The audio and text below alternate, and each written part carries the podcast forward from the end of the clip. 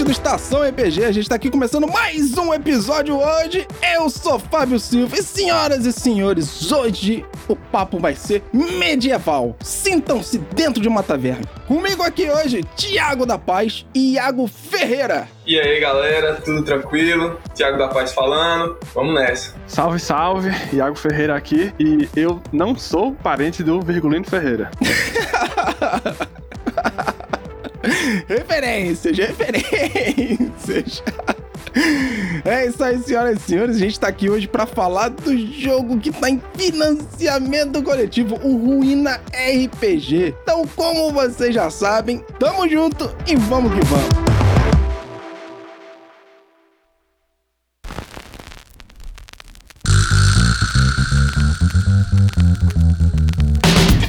Começando agora mais um Estação RPG. Eu sou Fábio Silva e aqui nós vamos bater um papo sobre assuntos variados de RPG de mesa, dicas para mestres e jogadores, sistemas, convidados e muito mais. E toda quinta-feira a gente vai estar aqui juntinho para bater esse papo. Então, vamos logo começar essa mesa.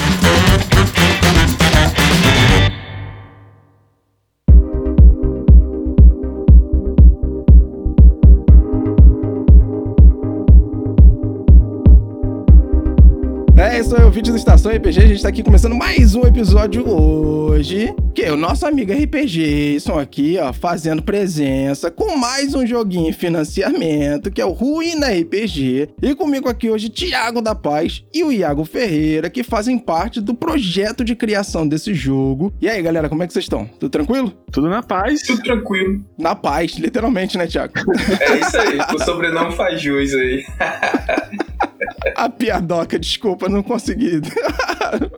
Essa piada é tradicional. Até quem é da minha família já faz essa piada. Já. ah, cara, que maneiro, que maneiro. Maneira que agora vocês estão aí, né, com esse joguinho que tá em financiamento coletivo, que tá vindo com a editora. É editora Papa Figo? O que, que é a Papa Figo que tá junto com vocês nesse projeto? Ou vocês estão junto da Papa Figo? Como é que é essa relação? O que, que é a Papa Figo no final das contas? Então, a Papa Figo começou com um grupo de RPG e a necessidade de um nome, e aí veio o nome sugerido por Iago, quem deu o nome foi Iago Ferreira, porque são dois Iagos na Papa Figo, o Iago de Araújo, que é o nosso ilustrador, que também é um dos nossos artistas e autores, e o Iago Ferreira, mas quem sugeriu o nome foi o Iago Ferreira pro grupo de RPG que a gente já tinha, né, que a gente jogava antes, e que começamos a produzir material lúdico e literário, que é material de RPG, seja. O Ruína RPG não é o primeiro material que vocês divulgaram, então, né? Tem outros materiais além do Ruína RPG? Em termos, assim, mais amplos, né? Uhum. Para além de sistema, assim, pensando em guias, mini-aventuras, esse tipo de material, né? A gente já produz isso já tem um tempo, né? A questão do sistema em si, ela foi pensada antes, né? Uhum. Só que durante o processo, do, o processo de escrita, de concepção do sistema, né? Houve a produção desses outros materiais, né? Assim, tudo simultâneo, tudo ao mesmo tempo. Nossa. E é isso aí. É, pra ser honesto, o RPG surgiu em 2019. Uhum. Só que junto com o processo dele, a gente foi produzindo várias coisas, né? Nós temos a loja na Dungeonist, são mais de 40 produções atualmente, né? Caraca, que maneiro. São 40 produções que vocês fizeram, que o grupo de vocês, a Papafigo, fez até agora. Isso. Isso entre aventuras de RPG, o Ruína RPG que tá saindo agora e outros conteúdos que vocês fazem. Isso. Caralho, tem muita coisa, cara. É, e tecnicamente nós temos alguns outros projetos na mala aí, esperando ver como é que a gente vai resolver isso aí. É complicado explicar. É porque a Papa Figo foi uma parada tão de uma vez assim que a gente tá continuando de uma vez até hoje, né? É tudo fazendo projetos, projetos, projetos, projetos. Como eu costumo comentar, a Papa Figo somos nós, né? Isso. É, literalmente, né? Porque é um grupo de RPG. Quantas pessoas são que fazem parte do projeto? Então, atualmente só são três, eu, Iago Ferreira e Iago de Araújo, mas nós temos alguns colaboradores, principalmente para playtesters e, op- e opiniões, né? Uhum. Nós temos o Vinícius, a Mai, né? Se seguir a gente no Instagram, você vai ver muito meme da Mai, porque ela tem uma sorte absurda. Uma sorte absurda nos dados. É impossível chamar ela pra playtest, porque ela quebra o playtest. Todo dado dela é máximo, acaba com tudo. Toda vez é isso. Lembrar aí, o Breno e Jerusa, né? Nós temos dois patronos oficiais, né? O Breno Almeida e a Jerusa Passos. Todos os nossos materiais que passam de três páginas, né? Que a gente tem material que é uma página só e não cabe. Principalmente nossos guias, nós sempre referenciamos eles dois, porque eles foram os primeiros a chegar na Papa Fig e dizer vamos apoiar vocês e eles são nossos patronos. E claro, agradecer a eles que eles estiverem ouvindo. Breno e Jerusa, vocês estão no nosso coração. Mandar um salve aí.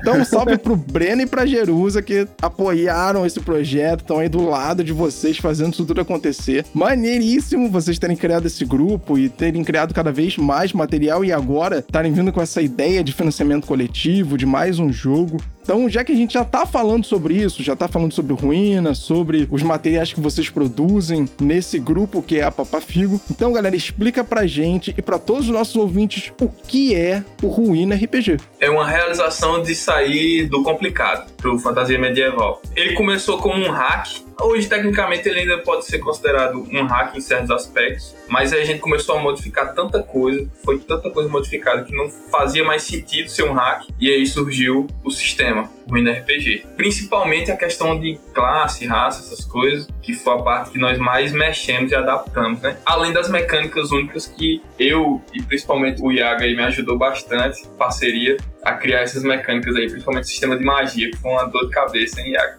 Ou nem me fale. Só de pensar que como ele está construído hoje e o que era no começo, tem um abismo assim. Uma volta ao mundo de diferença. É, porque olhando o fast play de vocês, o jogo ele parece bem simples até, né? Isso. Ele não parece ter passado por esse mundo de mudança que vocês estão dizendo, mas é claro, vocês participaram do projeto, é óbvio, vocês podem dizer isso com muito mais propriedade. A gente olha o fast play e vê que ele tá muito conciso em questão de explicação, ele tá separado ali pelos capítulos direitinho. O primeiro ali falando sobre o jogo, o segundo sobre as raças, o terceiro sobre as ocupações. Não vou falar do flash play inteiro. Pra você, ouvinte do Estação RPG, que quiser baixar esse fast play, é muito simples e de graça. É só ir lá na dungeons.com, escrever lá, ó, Ruína RPG. O Fast Play vai estar tá liberado para baixar e para vocês conhecerem mais esse joguinho. E cara, uma das coisas que eu achei bem legais desse projeto de vocês é que primeiro tem uma base muito old school. Isso. E eu tô ligado que vocês não jogam RPG há tanto tempo assim. Então por que foi? Não, claro, eu tenho que dizer por quê, né? Porque eu vi o giro lá da semana com o Hagabashi e o Thiago participou. Isso. E lá no giro da semana ele falou: "Ah, comecei a jogar RPG em 2015, 2015, 2016, não foi? Isso, exatamente. Então, quer dizer, se eu comecei a jogar RPG em 2015, eu não sou tão apegado assim a old school, né? Os sistemas mais antigos, principalmente D&D, o AD&D e tal. Mas as mecânicas do Ruína RPG, elas são todas baseadas em 3D6. E eu achei isso interessante. Então, cara, é um resgate, assim, old school, mas com uma mentalidade mais nova do jogo, tentando transformar todo o sistema de magia e dando um embasamento para criação de monstro também, ou seja, é uma mescla de coisas legais, claro, que tentam facilitar e simplificar o sistema, pelo que eu entendi. Isso. Para poder tornar tudo isso mais hábil para os jogadores poderem pegar o sistema e simplesmente dizer assim: vamos jogar isso aqui, vamos. Mano, em 15 minutos, você lê esse fast play e você já sai jogando isso aqui porque é muito fácil. Exatamente. Pelo menos essa foi a impressão que eu tive. Mas eu queria saber de vocês o seguinte: qual foi o intuito de vocês de criar o Ruína RPG? Já que você falou que era descomplicar o negócio, e principalmente para você, eu não sei o Iago, né? O Thiago eu sei que é um cara que gosta muito de jogo generalista. O Iago eu não sei. Mas a ideia de vocês era tentar descomplicar um jogo medieval ao ponto de fazer ele ser generalista ou não? Então, tem alguns pontos aí, né, que você levantou. Apesar da gente ter mais ou menos a mesma idade, a questão do old school, digamos, o OSR, né? Uhum. É, é, é muito culpa minha. a influência, a influência. É... Ele é o maior responsável. Porque, assim, no processo do sistema, eu chego um pouco depois, né? Uhum. Então, já tinha um esqueleto. Inicialmente, tinha até outras pessoas, né? Isso, envolvidas. É, que iriam colaborar com o livro, mas, enfim, o pessoal terminou caindo fora e só ficou quem estava comprometido mesmo com o projeto, né? Uhum. E aí, enfim, tem essa parte da minha bagagem, né? Eu jogo há mais tempo. Puxando aqui pela memória, eu comecei a jogar em 2009, 2008, 2009, mais ou menos. Comecei com um 3DT. Inclusive o Breno jogava comigo. Comecei jogando com ele. eu passei um bom tempo sem jogar, né? Quando eu voltei a jogar RPG, já foi na época, enfim, já na universidade, né? E já com o Thiago já na, na mesa, né? Maldito Thiago. Só que até esse ponto, assim, pelo menos em minha parte, né? Não tinha o interesse de criar nada dentro do, do RPG, né? Uhum. Essa coisa mais, pô, vou produzir algum material e tal, principalmente modificação e hackeamento de, de sistema. Aí aí parte mais do Thiago, né? Isso. Coisa mais dele. Aí misturou essa referência daqui, de minha parte, com essa questão dele aí mais recente, e também uma coisa que ele tem de, de ler tudo. Uhum. Caramba, eu li demais, hein? Eu sou aquele fominha de RPG mesmo. É, principalmente sistemas generalistas, né? Pra galera que joga RPG, isso é muito bom, cara. E eu sou muito fissurado, principalmente nos últimos anos aí, né? No OSR, né? Uhum. E tem, tem um pouquinho também, né? Não sei se os puristas chamariam OSR, mas Aventuras Fantásticas, né? Tive um contato lá atrás também com Aventuras Fantásticas. Imagino que, assim, inclusive tem em breve aí, né? Novidades que tem muito da Aventuras Fantásticas numa coisa que está sendo produzida atualmente, né? Pela Papa Figo. Acho que sai esse ano ainda, né, Iago? Eu espero que sim. Eu E espero maneiro, que sim. maneiro, ó. Então vamos acompanhar aí, que já tô curioso já. É, mas o Iago falou isso da referência moderna, mas é bem isso mesmo. Uhum. A gente começou, Iago, bem OSR, bem antigo, e eu todo empolgado, né? Porque eu comecei na universidade, já não tive a sorte de começar novo. Meu Deus, eu quero criar isso, eu quero fazer aquilo. Até que teve aquela loucura, nós tínhamos um grupo de mesa e começou a surgir regra de casa, hack, hack, acima de hack, e eu disse, nós temos que se juntar, organizar e fazer uma parada de produção mesmo. Nós já produzimos muita coisa para ficar dentro de casa. E muita coisa que a gente escrevia para usar nas nossas mesas e ficava por isso mesmo. Eu disse, não, peraí, a gente tem material produzido e tem a oportunidade e a facilidade de, de lançar, né? Vamos organizar isso aqui direitinho, vamos botar no mundo para ver o que acontece. Estamos indo bem aí, né? Estamos crescendo aos poucos, devagar, mas estamos indo. Ah, cara, é maneiro. É maneiro ver isso, porque, assim, isso só mostra cada vez mais que tudo que a gente faz, todas as mudanças, tudo que a gente pensa, sejam novos jogos, com novas mecânicas, novos lores pros jogos, cenários, etc., eles podem, hoje em dia, cada vez mais ser transportados para um jogo comercial e eles podem ter público, eles podem ter um alcance. Cada vez que eu converso com um produtor de RPG, eu tenho mais certeza de que isso vai continuar crescendo e vai continuar dando certo. E é normal a gente fazer os hacks para as nossas mesas, porque a gente sempre faz. É normal ter as regras da casa, porque a gente sempre tem. Tem alguma coisa que a gente não gosta, tem coisas que a gente gosta, tem coisas que a gente inventa, que é o que é mais maneiro. E todo mundo na mesa compra. E é, vamos começar a fazer assim a partir de amanhã. É, vamos começar a fazer assim. Vai todo mundo embora empolgadão. Tipo, chega no dia seguinte, vamos começar a fazer daquele jeito. Vamos, então vamos. É, vamos começar a jogar assim e tal. E é assim que funciona com a galera jogando RPG. E isso é muito maneiro. E é maneiro ver esses hacks virando jogo, virando propostas de jogo, seja pra simplificar, ou simplesmente pra apartar, ou pra criar um cenário novo. Então tem alguns exemplos legais, né? Tem um exemplo que eu gosto também, que é o Sangue Trevas lá do Panon, que saiu pela Craftando Jogos. Sim. É um hack de Dungeon World. E o cara pegou o mundo das trevas, criou o hack de Dungeon World e, cara, deu super certo. E ficou maneiríssimo. O sistema ficou muito legal. Então, pra quem gosta de Dungeon World, é legal. Pra quem gosta de Mundo das Trevas, também é legal. Porque os sistemas, eles também têm a base narrativista dentro dele e tal. Ela não é uma base tão mecânica, principalmente porque, primeiro, não é a base do Dungeon World e, segundo, também não é a base do Mundo das Trevas. Então, quer dizer, combinou muito. E simplesmente nasceu de um hack a parada que tava sendo produzido desde lá se Deus quando, que ele me falou, mas desculpa, para não, não vou lembrar. 2019, sei lá, eu acho que foi 2019 que ele falou, brincadeira. E é legal ver os hacks, eles virando jogos de verdade. Então, tipo, vocês começaram o hack de vocês, ele virou um jogo com essa ideia de aparentemente ser um jogo mais generalista pra acabar com a complicação. Ou seja, Thiago, tu não gosta do D&D 5e, né, cara? Tu não... Eu sabia que isso ia aparecer em algum momento. Você puxou uma brasa pro meio do trabalho, né? A edição ligeira. Vai. Não, então. É brincadeira, é brincadeira, é brincadeira. Não, tranquilo. Que nem eu falei no canal do Rodrigo Rabacho, lá no RPG em Debate, quando o sistema tem mais de 10 perícias, eu já paro de ler. Eu fico agoniado. Puta merda, Pathfinder, Tormenta Meu Deus 20, do céu. D&D, já era, não joga mais. Não, não consigo mais não. Assim, eu- é porque assim, a, a pessoa quando começa a jogar RPG acaba adquirindo um estilo. E meu estilo foi esse de ser mais simplista e generalista. Sim, Eu não condeno o D&D, eu acho o sistema muito bom e tal, mas hoje pra mim não combina mais comigo, eu não consigo mais jogar nem mestrar, principalmente mestrar, eu tenho muita impaciência de mestrar D&D. assim, eu falei de brincadeira, tá, gente? Mas é, faz todo sentido, né? A gente vai criando nosso estilo de jogar tal, eu comecei a jogar com jogo gameista. Por muito tempo eu gostava só de jogar jogo gameista. E aí depois foi que eu me dei a oportunidade de conhecer novos jogos, novos sistemas, novas mecânicas, novas formas narrativas e tal. Então, isso acabou contribuindo muito com o jeito que eu jogo RPG hoje, né? Mas claro, a gente não vai condenar o jogo, então calma. Ninguém está condenando D&D aqui. Fizemos uma piada, só foi isso, calma. por favor, por favor.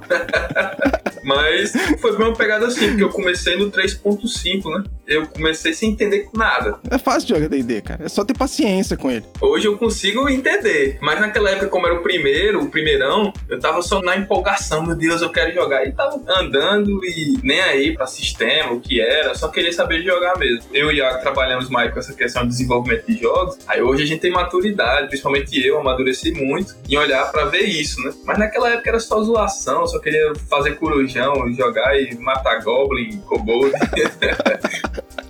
Dava pra fazer corujão, é, né? Dava pra fazer época. antes da pandemia, corujão direto aí, virado. Ah, não, não só por causa da pandemia, né? É. A gente vai ficando mais velha e vem casamento, vem filho. Vai fazer corujão.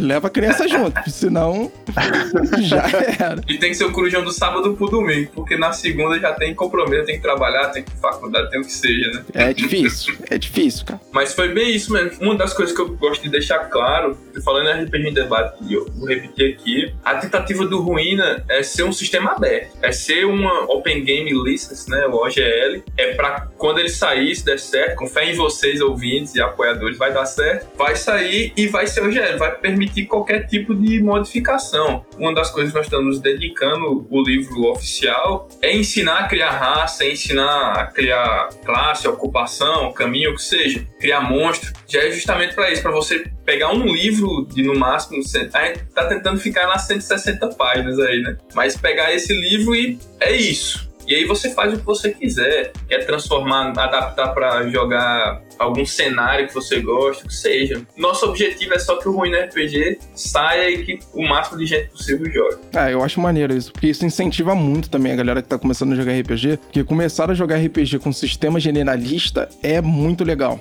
Primeiro porque você não tem um cenário fechado, você não fica preso em determinadas coisas, determinados conceitos, né? De cenário tipo panteão, tipo as áreas que o cenário tem. Então você não fica preso a isso, você cria se você quiser e pronto, acabou. É. Fora que o sistema generalista ele é mais prático, tanto para você poder criar personagem, tanto as mecânicas básicas dele, tanto para você poder começar a jogar, porque você não vai ter que ler, digamos, passagem livro do jogador, livro dos monstros e, né? Vamos lá.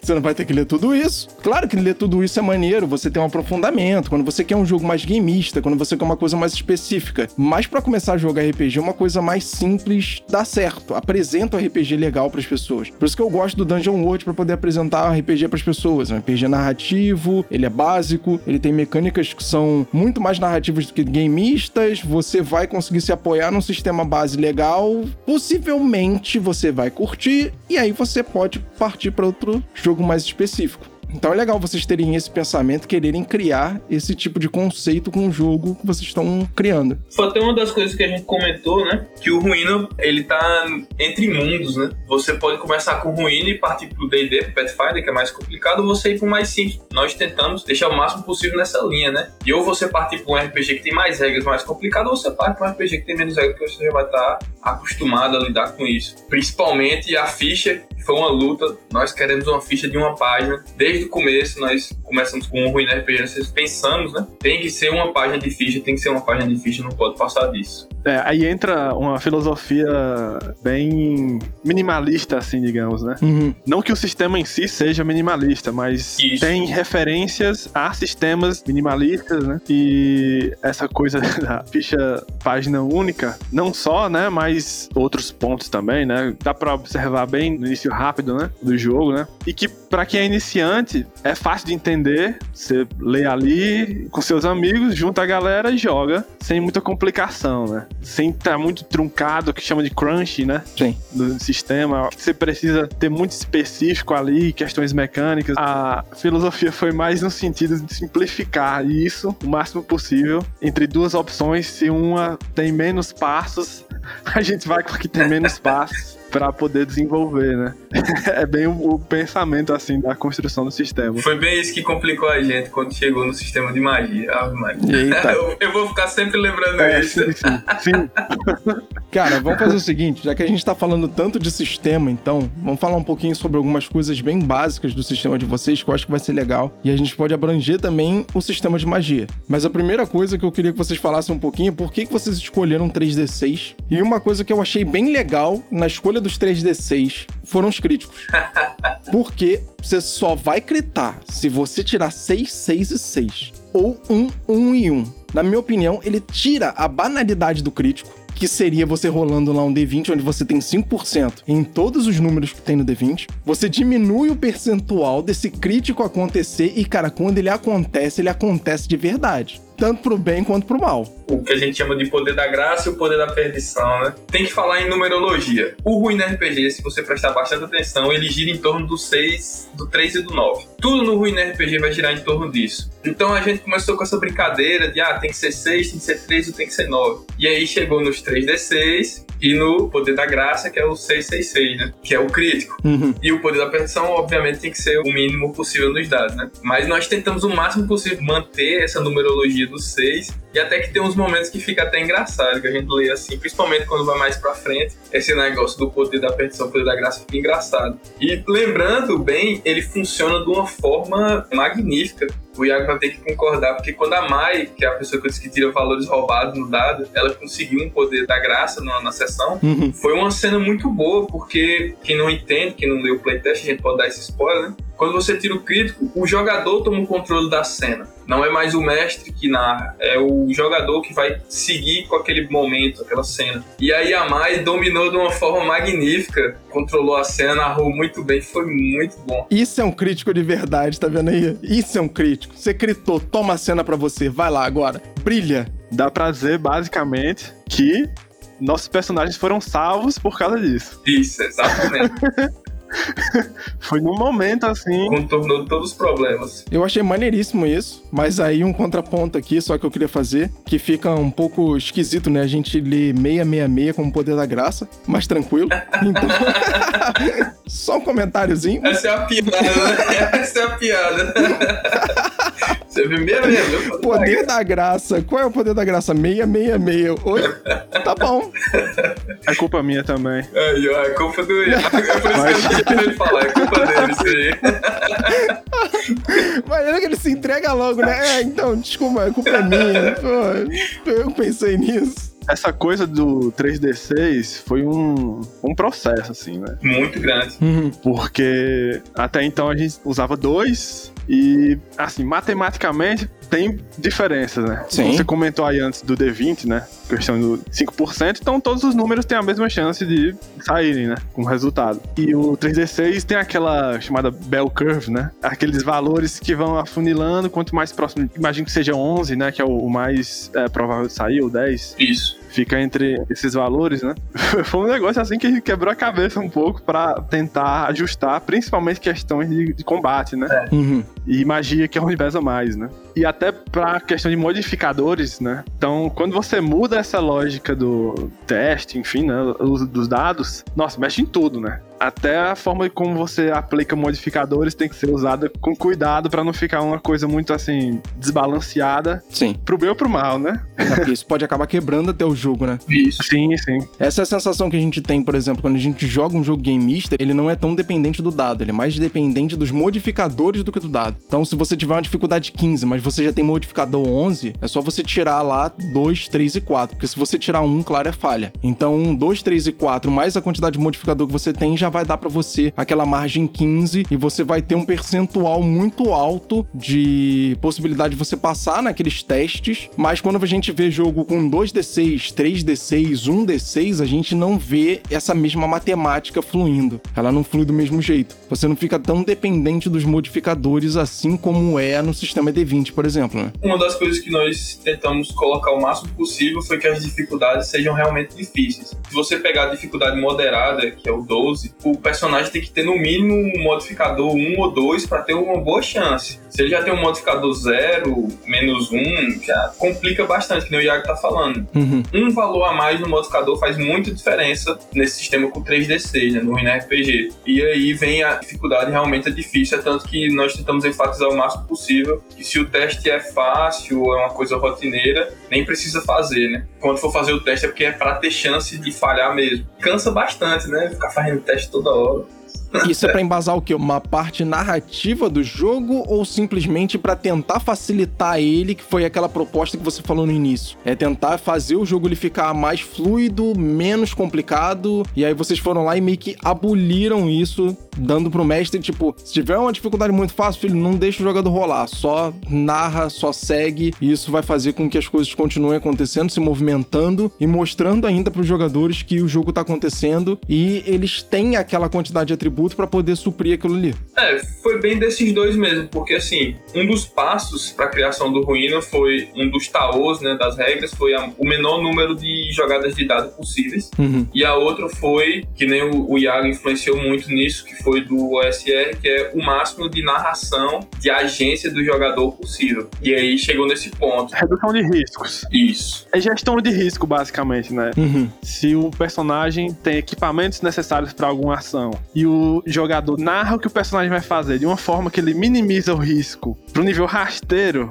não tem necessidade nenhuma de fazer teste. São esses pontos que você tem que ter bem claros quando um teste for necessário, né? Então, questão de estresse envolvido, né? Um, um, risco ali claro, né? Que mesmo com a narrativa você não consegue, não conseguiria mitigar, aí você parte para um teste, né? São três pilares para fundamentar o teste no Ruína, né? Como eu falei, sempre 6, 3 ou 9. Uhum. Que é a complexidade, o estresse e a importância. Se não tiver esses três fatores, não, não faz teste. Não tem necessidade. A narrativa do jogador vai ser suficiente para suprir, que nem o Iago tá falando aí, a mitigação vai ser suficiente. Então deixa eu aproveitar que vocês estão falando desses pilares do jogo de vocês, do Ruína, para vocês comentarem um pouco também sobre o estresse. Por que, que eu tô falando isso? Eu já tenho sentido que alguns jogos, principalmente jogos agora que estão em financiamento, eles estão trazendo um pouco mais dessa mecânica de estresse por vários motivos e por várias visões. E eu queria saber também por que, que vocês colocaram o estresse dentro do Ruína, qual é a visão de vocês do estresse e o que ele causa dentro da mecânica do jogo. Porque, por exemplo, Sete Baladas do Oeste, que tá lá pelo Jonas, tem mecânica de estresse. O Relíquia RPG do Arthur tem mecânica de estresse. O Diário Macabro, mas aí já é um jogo de terror, né? Lá da editora Diário Macabro. Tem estresse, é o que eu falei, né? É um jogo de terror. Aí faz todo sentido realmente ter um estresse, de repente tirar a sanidade do sistema e colocar o estresse, dependendo do tipo de aventura de terror que você esteja jogando e tal. Então, tudo bem. Mas aí no caso de vocês, eu queria saber isso. Por que, que vocês pensaram no estresse? Qual é a mecânica? O que, que ele causa dentro do jogo que acaba impactando e gerando essa diferença? Porque não é tão normal a gente ver estresse num jogo medieval, né? Então, foi para deixar o jogador estressado. essa aí.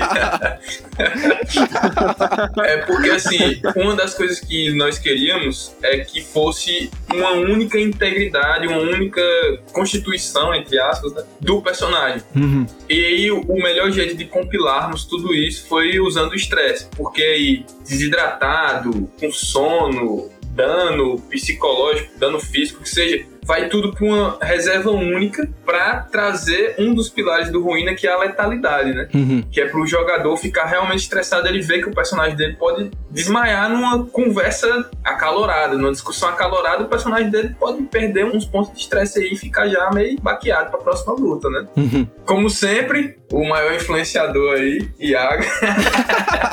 o instigador do caos aí.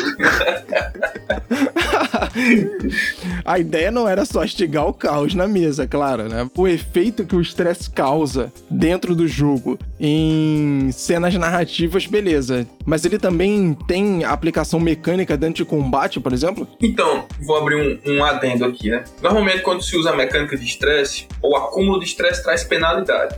Isso não é uma coisa do ruína. Por quê? Se nós colocarmos mais esse passo, ia complicar um pouco mais. Porque ia interferir na mecânica de combate. Nós tentamos chegar ao mínimo possível, nós conseguimos, mas até hoje ainda é um pouco complexo para jogadores que não entendem bem da lógica da fantasia medieval narrativa do jogador iniciante. porque o estresse no combate, ele é sempre um. Assim, o estresse é sempre causado em um. Uhum. E aí tem estresses extras por condicionantes que aí no combate envolvem armas e armaduras, que é a relação arma-armadura. Uhum. Mas o acúmulo de estresse em si só, ele não traz uma penalidade, ele só é uma poça de vida, né? Para o jogador olhar e se preocupar que o personagem dele tá caindo. Que uma das outras coisas que nós tentamos com o estresse foi, chegou ao máximo de estresse possível, a possibilidade de seu personagem morrer é muito alta, ou ter penalidades ou consequências posteriores maiores, né? Sobre essa parada do estresse, tem muito também, não só dessa questão que o Thiago falou aí, né? Mas a própria palavra estresse é bem ampla. É uma palavra que dá para usar sem necessariamente se apegar a uma coisa só, né? Sim. Por exemplo, um tipo de,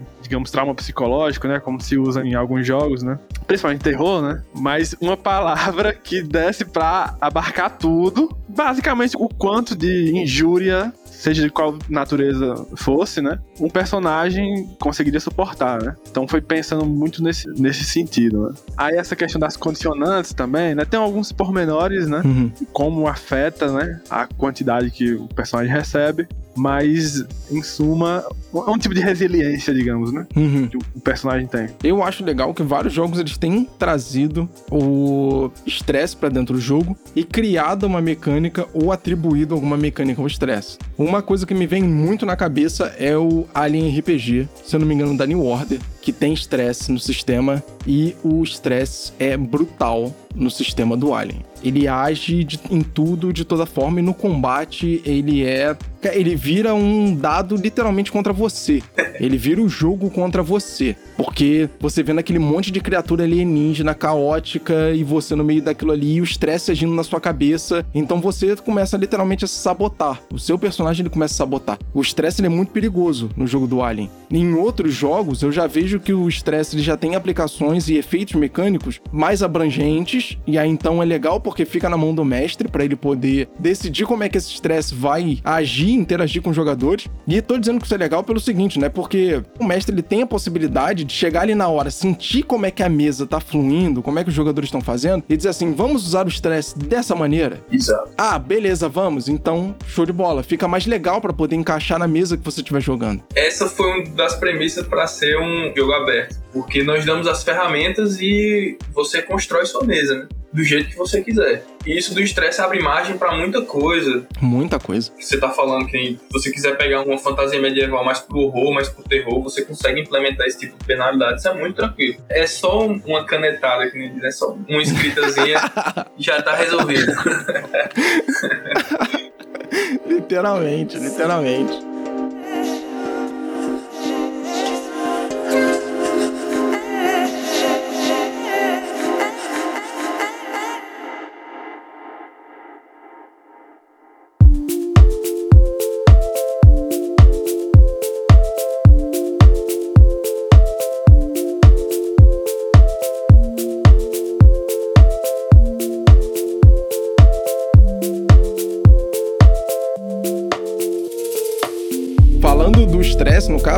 Dá pra perceber que além dele ser uma mecânica única do sistema de vocês, ele tem sido uma mecânica única porque ele tem sido utilizado até mais agora dentro dos sistemas. Além do estresse, a gente tem mais algumas mecânicas únicas dentro do sistema de vocês. Como é que funciona o sistema de magia dentro do Ruína RPG? Que agora o Iago vai lá e ó, É, faz a festa. Mais ou menos. Mais ou menos. Eu imagino que nesse ponto, o pai aí da, da magia vai ser Tiago, porque além de escrever, eu também reviso. trabalhoso. É uma coisa aí que. Além do trabalho, mas assim, o estresse que eu recebo, usando aqui, ó, o termo, é que tá uma coisa, aí o cara vai mandar uma mensagem no grupo, pô, achei interessante essa abordagem aqui, eu mudei lá no arquivo o sistema de magia todo. Nossa, nossa. É, porque era uma coisa, né? Depois já tinha revisado, depois mudou. É, vamos lá, vamos lá. Se apareceu novas ideias, né? E funciona melhor, então. Uhum. Mas, enfim, o cara que idealizou no sistema de magia foi ele, né? Foi bem uma parada de estresse mesmo. o que eu queria muito O que eu sempre quis em qualquer jogo de fantasia medieval é que o jogador crie o máximo de coisa possível pro seu personagem. E uma das coisas que eu mais gostei da minha vida foi jogar de feiticeiro, e eu ficava muito frustrado porque as magias de feiticeiro são sempre as mesmas. São sempre as mesmas do mago, do, das outras classes. Eu sempre ficava, eu quero fazer minha magia, eu quero inovar. Eu não quero só bola de fogo. Eu quero bola de outras coisas também. Bola de gelo, bola de raio, o que seja, etc. Um exemplo. E aí vem essa ideia do sistema de magia que é justamente isso. Não temos um grimório, é, uma lista de magias, e o jogador que vai criar as próprias magias do personagem. Se o personagem é um conjurador, o, o jogador assume essa responsabilidade de criar as próprias magias. Nós damos é, os passos básicos de como criar uma magia, que são os efeitos, são seis efeitos, né? Uhum. E aí ele escolhe esses efeitos, manipula, e aí tem a repercussão do teste, claro. Toda magia é fundamentada em um teste. Outra coisa que nós não temos na magia é pontos de mana ou slot de magia. Toda magia é um teste. E aí, se você falha, você paga um custo de magia. Que esse custo de magia já é buscando uma coisa que o Iago gosta muito, que foi introduziu, que é a narrativa por exemplo, quer soltar uma bola de fogo, um exemplo mais claro, e você falha, pode ser que seu personagem pegue fogo. Fica a critério do mestre, fique em aberto justamente por isso. E aí é construção de magia básica. São seis critérios que você constrói a magia, né? São seis efeitos, que é a manipulação. Eu vou falar em ordem alfabética fica mais fácil, né? Beleza. Cura, dano, manipulação, melhoria, prejuízo e evocação. Porque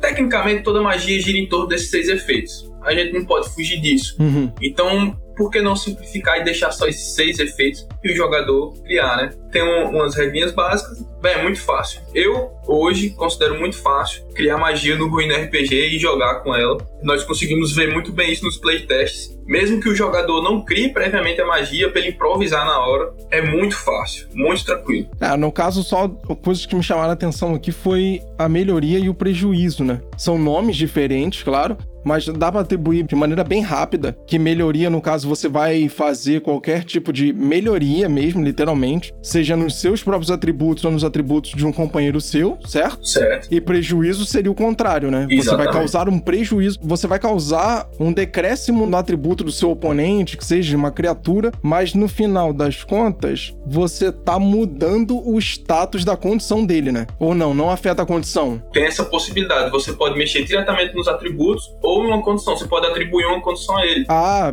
Mas na melhoria também. Na né? melhoria você também. pode mexer na condição também. Então, se o seu amigo tivesse lá abalado, você pode tirar essa condição dele e gerar uma melhoria no condicionamento dele por conta disso. Pode sim, tranquilo. É justamente isso. O nome é o que significa. É melhoria, você vai melhorar o alvo de sua magia, seja como for, aumentando atributo. Você quer dar resistência a dano, você quer fazer o que seja, tá incluso nisso na melhoria. E aí os outros também são bem o que acontece, né? Mas aí, uma outra pergunta que me chama bastante atenção é o seguinte: já que vocês fecharam a magia nesses seis passos, se eu quiser criar um clérigo e um mago, qual vai ser a diferença deles? Os domínios. Hum, e o que são os domínios no jogo de vocês? Quando você cria um personagem conjurador, você tem a obrigação de escolher um domínio. E o domínio seria a área na magia, né? O elemento, matéria ou energia que você domina através da conjuração, que também são seis domínios. É sempre gerando entre 3, 6 e 9, né? Sim, isso, entendi. sempre, sempre. Não, maneiro, eu achei legal isso, porque acaba dando pra criar personagens de classes diferentes, personagens diferentes dentro da mesma classe, com a opção deles criarem a magia da forma que eles quiserem, seguindo só a regrinha básica que vocês estabeleceram dentro do sistema. Uhum. Então, é, realmente, acaba sendo uma mecânica única porque foi a mecânica literalmente que vocês estipularam pra poder atender o sistema e até a mecânica de rolagem dele também, né? Isso. E uma das coisas que tentamos foi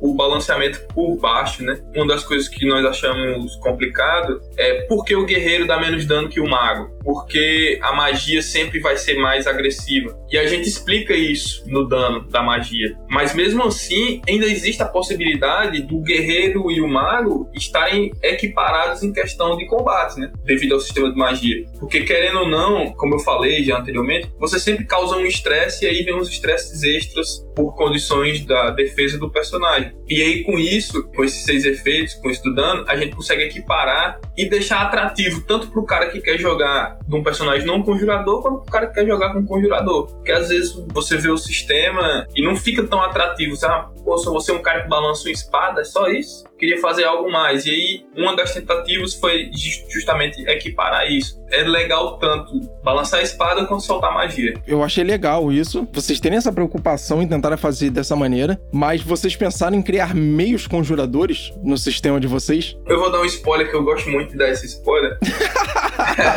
Fiz a pergunta certa.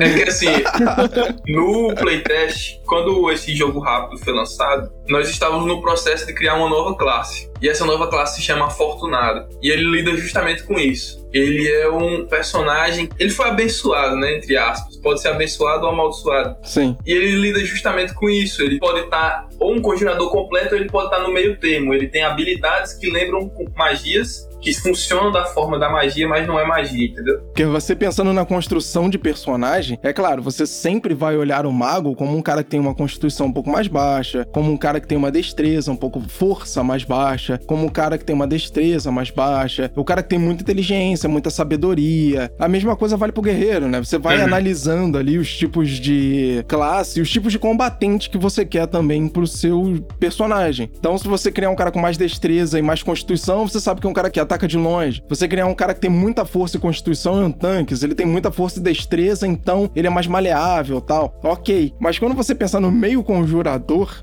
é diferente. É porque ele tem acesso à magia, né? É. A palavra que me vem na cabeça é desbalanceado, mas não é. Claro que vai ter um balanceamento. Todo jogo ele tem um balanceamento pro meio conjurador. É maneiro você dar essa opção pro jogador poder criar um personagem que balança espada e também, sabe, conjura magia. Isso é legal. É por isso que eu perguntei, já que vocês tiveram essa preocupação de criar esse balanceamento, então cria um meio congelador aí, pô. existem as ferramentas para isso. Uhum. Elas existem. Mas, tipo, então se eu fizer um guerreiro, o meu guerreiro ele tem possibilidade de utilizar magia também? Dentro da narrativa, levando em conta multiclasse, digamos, né? É, você consegue fazer isso. Só levando em consideração o nível de multiclasse. Tá, entendi. E aqui eu faço uma observação. Essa questão de, por exemplo, conjurador ser um personagem geralmente assim, é, mais frágil, aquele famoso canhão de vidro, né? É, famoso papel. É. aqui no Ruína é mais ou menos. Não é, não é, isso não é tão real. Eu já fiz um conjurador que ia pra porrada e usava magia. Tanto pra cacete que. É claro, né? O cara usa magia de melhoria pra caralho. É, exato. E aí vai aumentando a armadura, vai aumentando o que pode. E aí que tá o que dá o diferencial, né? Imagino que sejam as habilidades que cada classe oferece, né? Eu gosto de pensar no sentido que as habilidades modulam, por exemplo, a questão de magia, né? O, como o seu personagem utiliza isso. Sim. E, enfim, cada classe tem suas habilidades ali e os personagens, né? Não necessariamente eles vão respeitar aquele o estereótipo que se tem no, no, fantasia medieval, né? Porque o estereótipo de magia medieval, ele é básico por causa do combate tático, né? Então, quando o jogador ele não tem muito costume com combate tático, ele começa a jogar jogo muito gameista, ele fica perdidaço. E aí, até nesse quesito, eu geralmente recomendo as pessoas lerem aquele livro Os Monstros Sabem o que Fazem. É,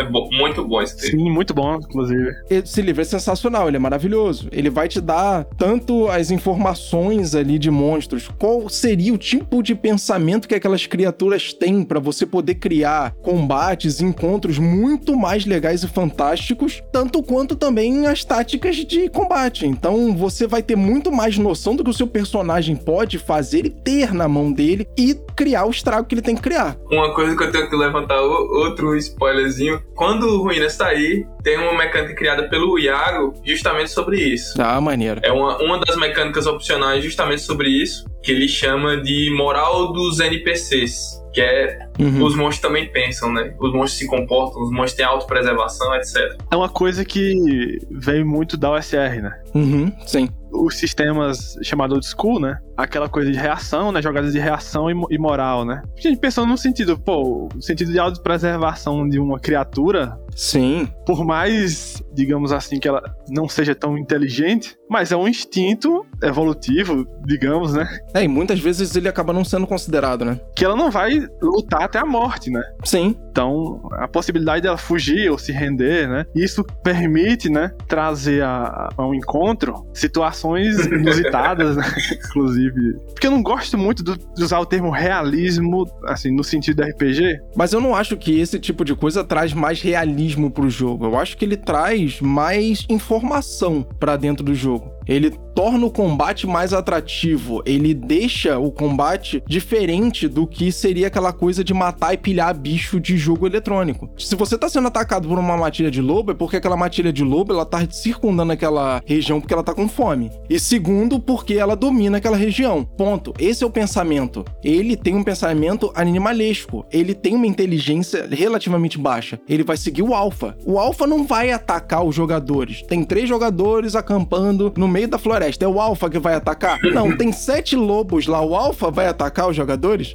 Não, o alfa vai ficar olhando. Ele vai no final só para poder terminar com o que ele tiver que terminar e distribuir a comida para todo mundo. Ou então, pô, ele viu que cinco lobos caíram. Ele vai ficar o alfa? Não, ele vai meter o pé. Não é a sensação de realismo, mas é uma sensação de combate tático e pensamento diferente do que seria só matar e pilhar bichinho. Eu gosto de pensar no sentido de possibilidades dentro do espaço ficcional, né? Sim. Essa questão de reações e moral, né? Elas abrem muitas possibilidades pra mesa, né?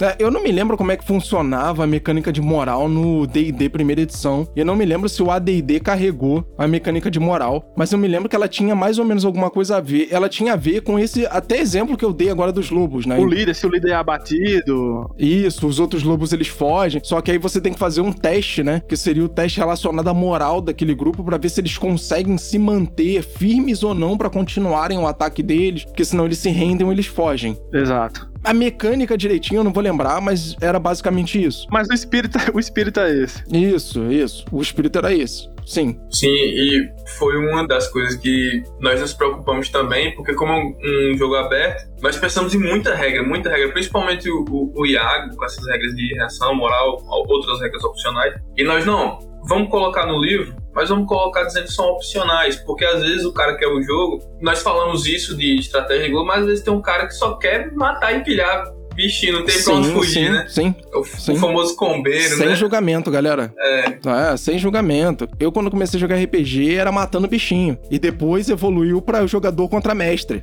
Aí depois é que a gente começou a jogar RPG, criar história e contar história. Não, eu juro pra vocês, é sério. A gente juntava a molecada pra jogar RPG e dizia assim: e aí, vamos matar os bichinhos hoje? Vamos! E aí todo mundo ia lá jogar RPG. Aí depois que a gente cansou dessa mecânica de matar e pilhar os bichinhos, a gente começou aquilo assim: ah, vamos jogar o jogador contra o mestre? O mestre cria os desafios e a gente vai lá, cria os personagens e vira um jogador contra o mestre. Era assim que a gente fazia. Ia rodando os mestres da mesa e o mestre fazendo de tudo pra matar os jogadores o mais rápido que ele pudesse. Era isso.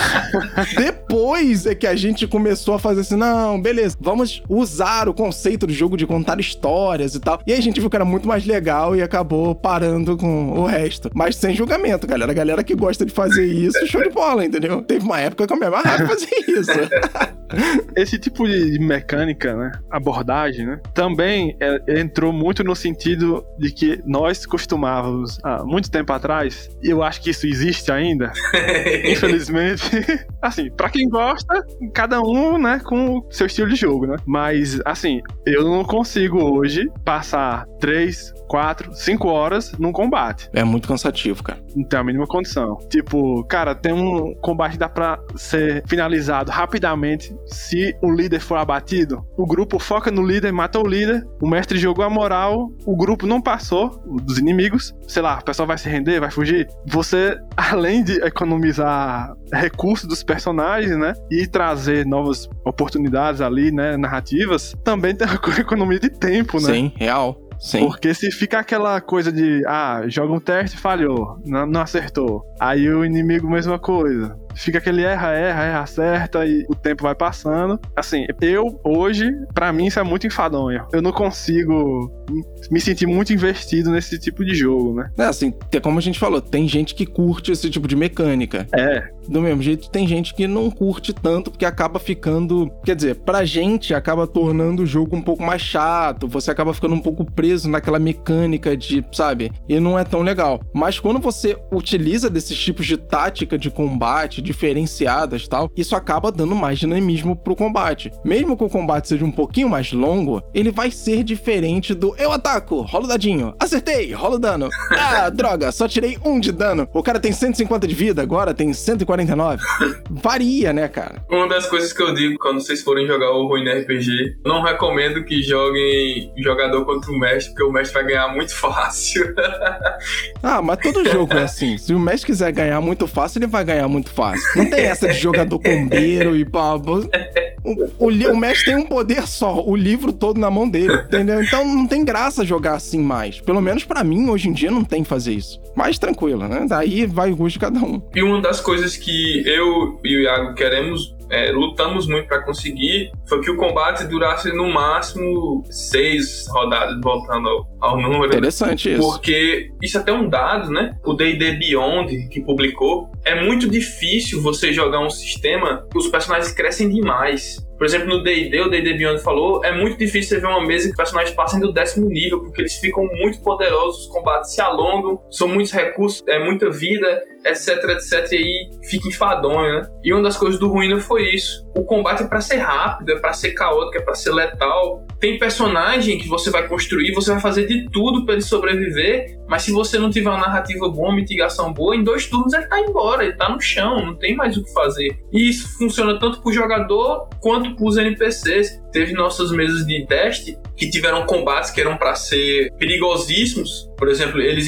iam enfrentar um minotauro dentro de um labirinto. E eles se prepararam tão bem, eles tiveram uma agência, uma administração tão boa, que eles mataram o Minotauro sem nem o Minotauro perceber que eles estavam lá, entendeu? E não foi uma parada de, ah, faz um teste disso, faz um teste daquilo. Foi uma parada de, ó, nós vamos fazer isso, isso, isso e isso, concordamos, cada um rolou um teste, pronto, acabou o combate. Não foi uma parada de, ah, é isso, ataca, ah, a defesa do Minotauro é essa. Foi muito rápido. Isso foi uma coisa que nós percebemos no playtest e nós ficamos muito felizes com isso. Porque quando você está desenvolvendo o jogo, você fica só imaginando, quando você vê na prática é muito bom. É. Os próprios jogadores, no final, como era um playtest, é, nós sempre perguntamos, né? E aí, o que, é que vocês acharam? E eles sempre diziam, pô, cara, muito bom, porque foi rápido. Nós conseguimos desenvolver muito bem os personagens, porque não era tanto tempo de mecânica, era muito narrativa. O combate era rápido, a gente sentia medo do combate. Teve combate que eles entraram. É o combate é rápido pra lá, mas o combate é rápido pra cá Exatamente. também. Né? Então, tem que ter medo mesmo.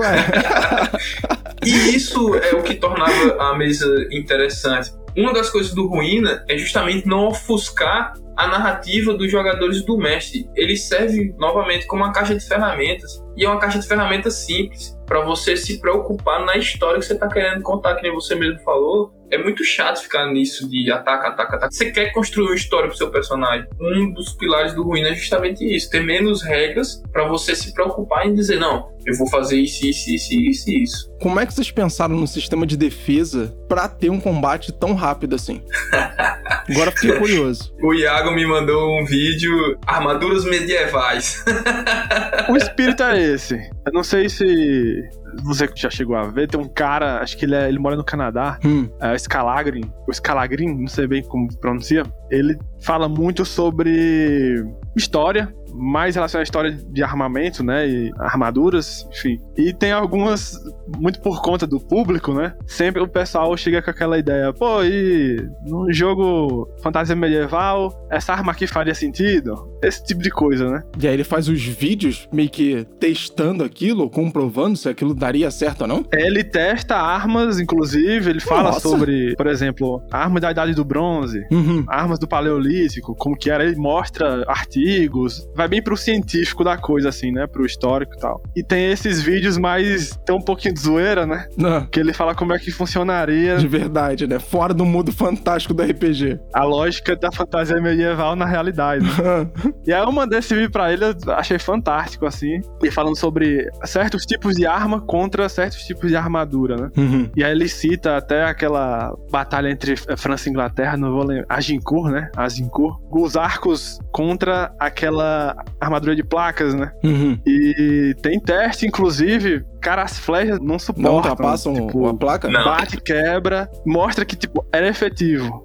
O negócio era efetivo. Aquele tipo de armadura, né? Uhum. E aí, enfim, toda a questão campal ali da batalha, enfim. O ponto é que ele traz uma lógica de, tipo, certas armaduras que geralmente no RPG são desprezadas porque são consideradas fracas, né? Que não teriam uma defesa decente. Na realidade, tem um mito, né? Assim, que no vídeo lá ele explica, né? Que derruba alguns mitos, né? Uhum. Isso assim, no mundo real, né? Sim. Na fantasia, a gente tentou fazer uma adaptação para também não ficar um negócio muito truncado, né? Não ser tão simplista, uma questão em classe de armadura, por exemplo, né? Que ela facilita muito, né? Mas também, enfim, tem os seus prós e contras. E até a lógica que o Warhammer, né? É o Warhammer que tu tem uma parada de re- redução de dano, né? É. Armadura. É, o Warhammer tem isso, Dungeon World também tem isso. Isso. Da jogo tem muito, É. muito, muito simples isso, né? Número de 1 a 3. Sim, Dungeon World ele tem lá o número de armadura, e aí ele vai reduzir a quantidade de dano que você toma, e é isso, isso é sua armadura. Pronto, é bem essa lógica. Tem alguns sistemas que eles são bem mais pesados nisso, né? E aí, como a ideia era simplificar, aí a gente fica no meio do caminho, assim, né? Eu gosto muito de falar de regra, né? Foi uma das paradas que eu mais participei no livro, assim, pra construir junto. Quando você pega uma arma, essa arma tem características atreladas a ela, que repercutem sobre o dano. Uhum. E isso faz você ignorar ou não uma armadura. Por exemplo, se você pega uma arma esmagadora que causa dano de esmagamento, né, que é o dano comum, vai ter um tipo de armadura é, que você vai ignorar. O que isso quer dizer? Você acertou o alvo e você vai causar mais estresse a ele, porque você ignorou a armadura. Aquela armadura não é eficaz. Hum. Isso do vídeo que Entendi. ele mostra. Porque, por exemplo, a armadura de placas, se você atinge com flecha, praticamente não causa nada a você se acertar na armadura, né? Uhum. Então isso foi uma das coisas que nós nos preocupamos com a, a parte do Iago, com a minha parte, foi justamente isso. Fazer simples. Então você tem o seu personagem, você tem seu número alvo de defesa, como sempre, o valor que o oponente vai ter que atingir para lhe acertar. E além disso, você tem características atreladas à sua defesa. Por exemplo, você está usando uma armadura de placas, a sua defesa vai ter um valor e vai estar placas, e se for armadura completa, completa. Então essas características vão ditar quanto dano você toma. Isso é uma coisa que a gente discutiu bastante. Tem até uma piada nossa que é por que, que a adaga dá o mesmo dano do chicote, mas não dá o mesmo dano de uma espada? E a gente ficou, não faz sentido. Então nisso nós unificamos, todas as armas causam um estresse, e aí o que vai aumentar o não estresse é a armadura que seu oponente está usando. Porque entra nisso. Se você tá usando uma adaga contra um cara que tá com a armadura, aquela cota de anéis, só cobre o peito, Uhum. a sua adaga é altamente eficaz, o cara só tá protegendo o coração. Tem garganta, tem rosto, tem perna, tem braço pra você acertar. Então você ignora essa armadura e você causa mais estresse. Não necessariamente você causa mais dano, você causa mais estresse. Sim, são duas mecânicas que acabam seguindo separadas, mas fazendo o mesmo estrago. Porque se Isso. o estresse acaba antes que a vida do cara, ele vai sofrer do mesmo jeito. Agora, a mecânica de estresse faz até mais sentido pra mim. Curti. Porque assim, uma das coisas que vale lembrar, que a gente coloca, é que o estresse não é uma barra de vida. Não é você foi ferido. Pode ser que o cara te acerte com espada, mas ele não te corte. Ele te bate com a espada e você toma a mesma parada de estresse, você fica estressado. É é uma coisa que pode te derrubar. E novamente, na narrativa, justamente sobre isso, porque toda arma, querendo ou não, toda arma não causa só um tipo de dano. Você tá com um machado, você pode dar dano cortante, dano esmagador, você é criativo pra isso. E é justamente isso que entra. Dependendo do, da arma e do tipo de narrativo, você pode ignorar a armadura do personagem e fazer seu combate ser muito mais eficaz. Voltando novamente ao que eu falei, é divertido jogar de guerreiro, porque você pode ter uma espada e fazer um estrago que um mago faria com uma única espada se você for criativo. Agora entendi. Se você for criativo, Sim, faz sentido. entendeu? Sim, faz sentido. Agora entendi por quê. Perfura, corta e esmaga se souber usar. Exato. Sim, sim. E aí entra em uma das coisas que nós tentamos simplificar, mas é tipo de dano, é uma parada que a gente não consegue fugir, né? Mas mesmo assim, são só seis tipos de dano. Novamente os seis. E aí fica bem simples de lidar com isso, fica tranquilo. Ah, uma coisa a galera que jogar vai saber, né? Não vai ter tanta divergência entre 3, 6 e 9. É isso, galera. Tudo que vocês verem vai estar girando em cima disso, então tá tranquilo, entendeu? É, não tem como fugir, não. Ah, não, achei maneiro isso também. Isso, são sempre seis, então são seis tipos de dano, três físicos e três de energia. Energia entre aspas, né? Pode ser magia ou intempéries externos. E aí fica bem simples de lidar com isso. Principalmente pro conjurador, Porque, novamente, como você cria a sua própria magia, você pode dizer qual é o tipo de dano que você vai dar com sua magia. Uhum. Você vai soltar uma bola de fogo, se você vai conjurar uma rajada de espinho, o que seja. Então fica bem na narrativa. E legal que fica bastante aberto também, né? Isso. Ah, galera, e pra gente finalizar aqui então, vamos falar um pouquinho da mecânica de criação de monstros que vocês colocaram no jogo. Porque já que ele é um jogo um pouco mais aberto, ele é um pouco mais dinâmico para isso, pro jogador poder criar do jeito que ele quiser. O que, que vocês pensaram e como é que vocês fizeram para essa mecânica de criação de monstro acontecer dentro do sistema do Ruína? Então, a primeira coisa que a gente pensou foi: existe muito material de monstro de tudo que você pode imaginar na internet. Vamos ensinar um jeito de só pegar isso e adaptar. Uhum. Esse foi o primeiro pilar para a criação de monstro. E o segundo foi: vamos fazer os monstros serem monstros. Não adianta eu botar um Goblin, por mais que ele seja fraco, mas eu tenho que um Goblin ser tão perigoso para um personagem de nível 1 quanto um dragão vai ser para um personagem de nível máximo. E mesmo assim, o Goblin continua sendo perigoso, continua sendo letal, não importa o seu nível. Sim. E essa foi uma das preocupações de criação de monstro. Então, novamente, são seis passos para criar um monstro, passos simples. E esses seis passos, tanto você cria quanto você adapta de qualquer outro sistema para você conseguir colocar no Ruína RPG. E aí, os monstros, eles são iguais aos personagens dos jogadores, em quesito de letalidade e de mortalidade. E se o mestre souber administrar, fica muito interessante. Quem gosta de anime, de desenho japonês, aquele anime Goblin Slayer, você pode fazer uma campanha toda de Goblin Slayer, os personagens vão crescer de nível e os goblins vão continuar sendo letais do nível 1 ao nível máximo que você fizer seu personagem. Não tem pra onde fugir. Até porque ela tem Goblin pra caralho, então. Outra coisa que é parecida, né? Que ele comentou aí, é parecida com o personagem de jogador, é que os atributos são os mesmos, né? hum, interessante. Tem até uma tabela aqui, né? Que é quadro de referência pra atributo, que é por Isso. causa para os jogadores poderem se guiar de acordo com os monstros que eles estiverem escolhendo. Deu um trabalhinho pra fazer.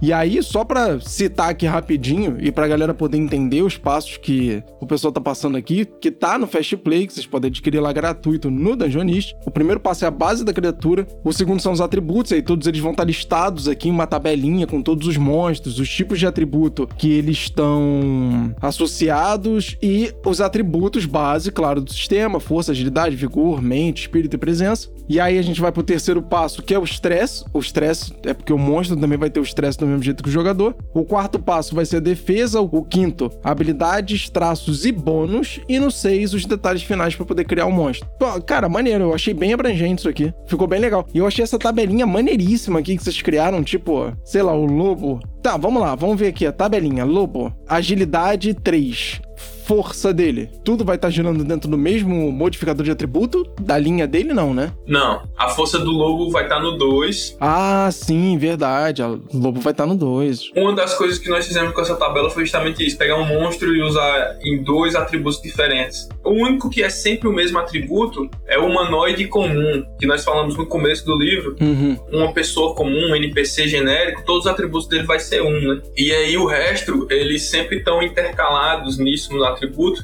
que é justamente para seguir de referência. Porque assim, uma das coisas que nós nos preocupamos foi o mestre iniciante. O cara que pegou a primeira vez, vai jogar com ruína, e ele pensa assim: putz, eu queria colocar um Goblin, e eu não tenho ideia de como eu vou comportar os atributos dele. E a gente dá essa explicação. Porque o ruína, entre uma das coisas, é que o ruína não se trata de balanceamento em si. Isso é uma coisa perigosa, mas é uma coisa muito boa. Porque assim, para você criar um monstro, você não tem que pensar em balancear um monstro pro jogador. Você tem que pensar em criar o monstro. Eu quero criar uma quimera que é metade cobra, metade águia. Você vai pensar no seu monstro e você vai lidar com isso. Você não precisa saber os jogadores estão nível tal. Não, não faz diferença. Você está criando um desafio. E mesmo que você não pense, ele fica aplicável para qualquer situação, entendeu? Sim. Por isso tem essa tabela desse tamanho, que é- ocupa uma página toda, né? É uma coisa que a gente lidou muito. No nível 1 você pode combater um dragão. Se você quiser, se seu mestre concordar, você pode combater um dragão. Vai ser difícil? Claro que vai ser difícil, mas você consegue. Você consegue derrotar um dragão. Não é uma coisa impossível. Assim como você no nível 1 ou no nível máximo, você pode morrer pra Goblin. Três Goblins podem lhe matar muito facilmente. Porque, uma coisa que vai lembrar, a sua vida, o seu estresse não aumenta conforme o nível. Você começou com 10 de estresse, você vai acabar o jogo com 10 de estresse. O que muda Nossa. são suas capacidades.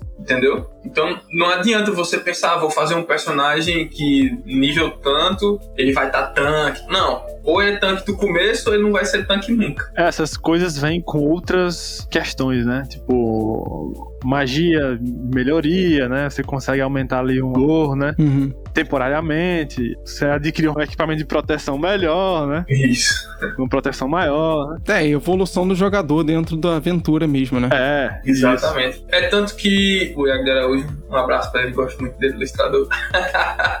o nosso ilustrador. é, uma das coisas do conceito que nós criamos ao longo do livro é que as ilustrações giram em torno de três personagens, né? Que somos nós, os três autores, uhum. que é é um, um, guerreiro, um guerrilheiro, que é o arqueiro, né? O cara da malemolência, e um conjurador. E é justamente isso que o Ruína se trata. Você não consegue ter aquela visão de que não faz diferença a classe. Faz muita diferença o seu time, o jeito que você joga em conjunto, entendeu? Se você vai ter um time com três guerreiros, você tem que planejar como é que são três guerreiros. Você vai querer ter um time com três magos, você tem que planejar, entendeu? Nas ilustrações do Iago Araújo, sempre faz menções a esses três personagens. É o time básico, né, entre aspas, que sempre tinha no RPG o mago, Sim. o tanque e o cara que ataca a distância. Uma parada que eu queria até chamar um pouquinho de atenção, que eu achei bem legal esse quadro de referência para os atributos dos monstros, porque é muito fácil você adaptar tipos de jogo, tipo animes mesmo, do jeito que você falou. Um Goblin Slayer da vida, um Berserk, porque você pode pegar aquelas criaturas que são parecidas, que você acha que são parecidas, naquela fantasia de anime e tentar transportá-las para cá. Então, ah, o que que tem lá que é parecido com um zumbi? Ah, o zumbi tem aqui no quadro de atributo, então eu posso usar os mesmos atributos? Pode. Então, você vai fazer as adições mecânicas que você achar que precisam para poder parecer mais? Pode também, mas ele já te dá uma base legal para você poder fazer esse tipo de adaptação dentro de um contexto medieval de uma maneira bem simples. Sim. Então você consegue olhar para a tabela e dizer assim, cara, eu consigo trazer essas criaturas para cá, transportar os atributos delas para cá e depois ir finalizando dentro do contexto de criação de monstros que vocês deram. Eu acho que ficou bem legal essa tabela. Ela ficou bem maneira. Sim, sim. Uma das coisas que nós estamos escrevendo, assim, o livro em si, ele depende muito de quanto ele for lançado, porque nós queremos implementar um pequeno bestiário nele, né? Uhum. E então ele vai vir com criaturas prontas, criaturas clássicas, né? Aranha gigante, goblin, dragão, cubo gelatinoso. Então vai estar muito mais fácil a referência. Falamos no começo disso. É um livro só para tudo. Vão ser no máximo 160 páginas pra você pegar e ó, eu consigo resolver o jogo todo com isso aqui. Passa algumas páginas e tá lá de cara o que você quer e você vai resolver muito simples. Uma das coisas que o Iago se preocupou bastante porque ele é o revisor, ele é o responsável pelo texto e gramática do livro, uhum. foi deixar tudo muito simples e muito acessível para você bater o olho, visualizou, leu e entendeu. Tá batendo muito com a proposta de vocês, o Fast Play. Ele tá muito simples, ele tá muito conciso. Ele mostra realmente que tudo que vocês estão tentando implementar dentro do jogo, ele tá funcionando, dá certo de você tentar criar. Tem várias coisas aqui que até facilitam isso, tipo, o que eu acabei de falar aqui do quadro de referência de atributo para as criaturas, que, cara, eu achei isso aqui muito maneiro. Isso aqui é um guia, no final das contas. Tem dragão aqui, dragão, esqueleto, goblin, fato, mímico. Você pode pegar a criatura que é parecida com aquilo ali e usar mais ou menos esse roteiro de atributo para ela e aí fazendo as modificações refinadas que vocês quiserem. Ou então qualquer outro tipo de modificação. É fácil trazer cenários para cá para dentro também, que em contextos medievais tal. Cara, eu achei sensacional, achei maneirão. Eu achei bem legal o cuidado que vocês estão tendo, mesmo com o jogo sendo um jogo genérico, de certa forma forma, transportado para um mundo medieval, eu achei legal o cuidado que vocês tiveram de realmente deixar ele genérico, de dar as ferramentas básicas para a galera criar o que quiser criar e isso não acabar com a diversão do pessoal que estiver jogando. Uma das coisas que nós sempre pensamos e foi muito instantâneo do nosso grupo, que praticamente não discutimos, foi vamos fazer uma parada para ser aberta. Que nem eu falei no RPG em debate com o Rodrigo Hagabashi, não adianta, você sempre vai querer criar seu mundo, vai ter um jogador que vai aparecer, ó, eu quero que meu personagem seja assim, que vai ser diferente do que você estava pensando. Então o melhor é você ter ferramentas para você lidar com isso. Eu sempre falo com o Iago, porque nós dois somos os dos que participam mais na criação de mecânicas e de escrita, que é uma das paradas que a gente mais resolve, assim, por WhatsApp. Conversa de meia-noite, eu mandei, Iago, e parada tal, como é que a gente resolve tal. e a gente tá sempre, sempre discutindo isso. Aí acontece o quê? O cara vai lá, muda tudo no livro, só manda uma mensagem pra você que ele mudou tudo, né? é. pois é. É nessas que a gente descobre como é que as coisas funcionam, tá vendo aí, ó? Galera, sério, obrigado. Curti demais o joguinho de vocês. Curti demais bater esse papo com vocês sobre o jogo. Eu achei maneiríssimo o cuidado que vocês estão tendo com o jogo, o gás que vocês estão tendo, o pensamento que vocês estão tendo. É legal que o jogo já tá em playtest. Então, fala agora para mim como é que a galera faz para achar vocês. Se elas quiserem tirar dúvidas com vocês do jogo e de repente participar desse playtest aí, não sei se ainda dá tempo, que o jogo já tá disponível lá no Catarse para vocês poderem participar do financiamento se vocês curtirem. Baixem o Fast Play do jogo na Dungeons, olhem as mecânicas do jogo. Se vocês curtirem, apoiem o projeto lá no Catarse. Todos os links que os meninos vão passar aqui para vocês vão estar na descrição aí do seu agregador de áudio favorito. Vai estar lá no nosso Instagram também. O link para baixar direto o Fast Play, o link para o Catarse também para vocês poderem apoiar o projeto. Mas se o pessoal quiser participar do playtest, ainda dá tempo? Então, uma das coisas do da Papa Figa é que ela é muito aberta. Se você procurar a gente e disser, ei, eu queria jogar com vocês, nós vamos organizar uma mesa, provavelmente. Sempre temos jogadores que estão disponíveis, principalmente o pessoal que apoia a gente, né? Então, se você quiser entrar em contato com a gente, principalmente pelo nosso Instagram, que é o modo mais fácil, que é o arroba papafigo publishing, do jeito que escreve, que é editora em inglês, né? Tudo minúsculo, tudo junto. Pode entrar em contato com a gente. Pela própria Dungeonist tem como você entrar em contato com a gente pelo FAQ, pelo atendimento ao cliente. Tem também o nosso e-mail, que é o papa.figo.producois@gmail.com, que seria produções, é, mas é sem o, sem o a cedilha e sem o circunflexo, sem o tio, né? E aí pode entrar em contato com a gente, nós sempre respondemos. Se tiver qualquer dúvida, se quiser participar de mesa, uma das coisas que nós estamos tentando para esse ano, que até estávamos falando em off aqui nesse podcast, que nós vamos participar o máximo de eventos online possível de RPG esse ano. Então vocês podem esperar ouvir falar da gente, da Papo Figo e alguns eventos que vão acontecer. E sempre podem falar com a gente. Tem um seguidor da gente, queria dar uma menção honrosa a ele, que é o Thiago Brito, do Instagram, que ele entrou em contato com a gente no Instagram e falou: Olha, eu queria que vocês fizessem um guia para isso, que é um guia para cidades e um guia para meios selvagens aleatórios. Foi uma ideia maravilhosa e nós construímos os guias rápidos, que é uma das coisas que nós produzimos, são guias rápidos para implementar a sua mesa. Então, se você tiver alguma ideia, até se você quiser falar com a gente, dizer, olha, eu tenho uma ideia de um cenário e queria produzir, vocês me ajudam, pode falar com a gente que nós vamos ajudar.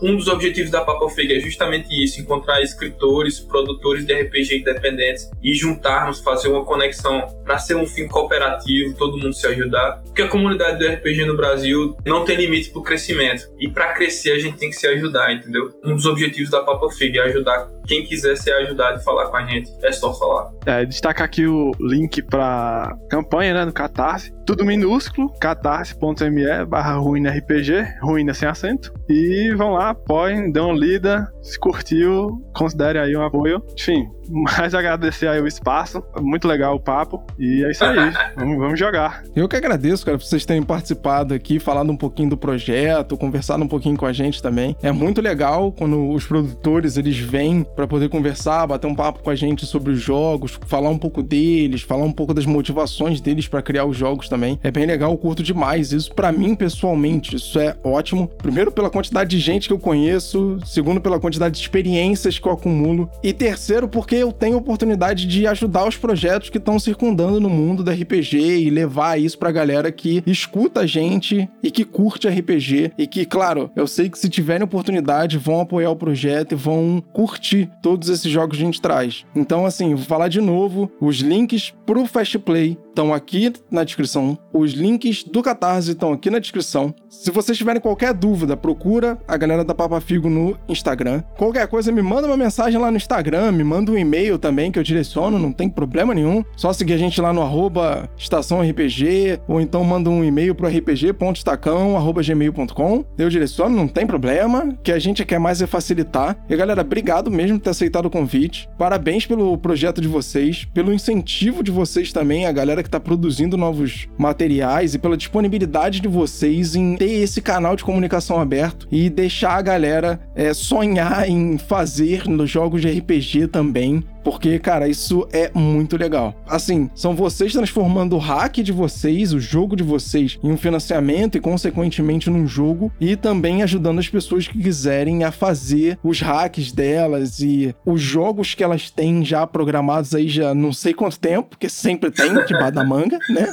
O cara sempre fala, tem aquele joguinho que a gente mexeu tem é. 10 anos tal, e agora eles têm um canal, de repente, para ter, nem que seja uma curadoria, tipo, galera, dá uma olhadinha aqui para ver se tá ok, pra ver se eu poxa, se ficou legal, se não ficou, me dá uma opinião, porque vocês já passaram por todos esse processo de construção de material, de produção de conteúdo. Então, para vocês é muito mais fácil poder auxiliar essa galera. E essa troca é muito importante. Então, cara, de verdade, parabéns mesmo pela iniciativa, porque isso a gente não vê muita gente fazendo por aí, não, cara. Nós que agradecemos o convite. Um convite meio inesperado assim, mas foi muito bom. Gostei muito de participar aqui. É sobre isso, né? Tem aquele meme. É sobre isso.